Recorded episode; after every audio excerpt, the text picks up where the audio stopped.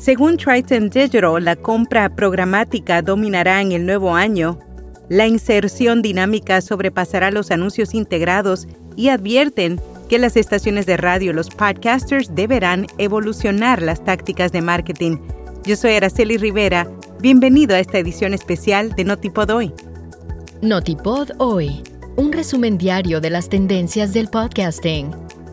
El audio cristalino de Notipod hoy es traído a ti por Hindenburg. Oír es creer. Prueba la herramienta de reducción de ruido de Hindenburg gratis durante 90 días y recibe un 30% de descuento en una suscripción anual. Haz clic en las notas. El equipo de Triton Digital publicó su lista de predicciones para 2023 en el ámbito de la publicidad y el marketing en radio y podcast.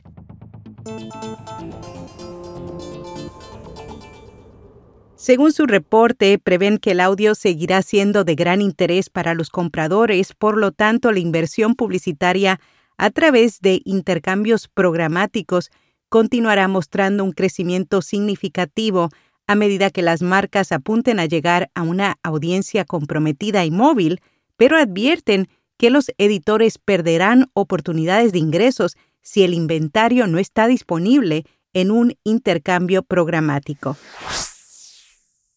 En cuanto al podcasting, el 2023 será otro año destacado para la publicidad en términos de volumen y tasas de CPM y predicen que veremos que la inserción dinámica de anuncios continuará robando protagonismo a los anuncios integrados, aprovechando el impulso de 2022.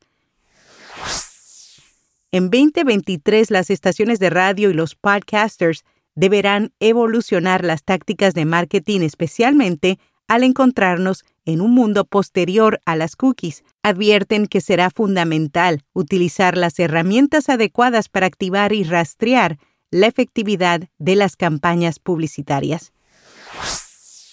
Por último, en 2023 los editores experimentarán con formatos de contenido, es de esperar que más editores publiquen más de un anuncio por marcador para abrir el inventario y que experimenten con compras de patrocinio exclusivas y ofertas contextuales.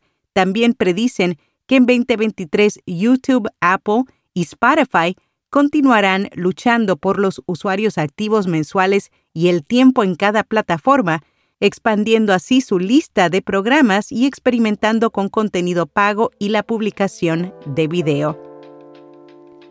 En la edición de mañana, el escritor Nick Hilton compartió un análisis profundo sobre el podcasting y sus predicciones para el nuevo año que han provocado mucha reflexión a nivel internacional. No te lo pierdas en esta edición especial de Notipod hoy. Será hasta mañana.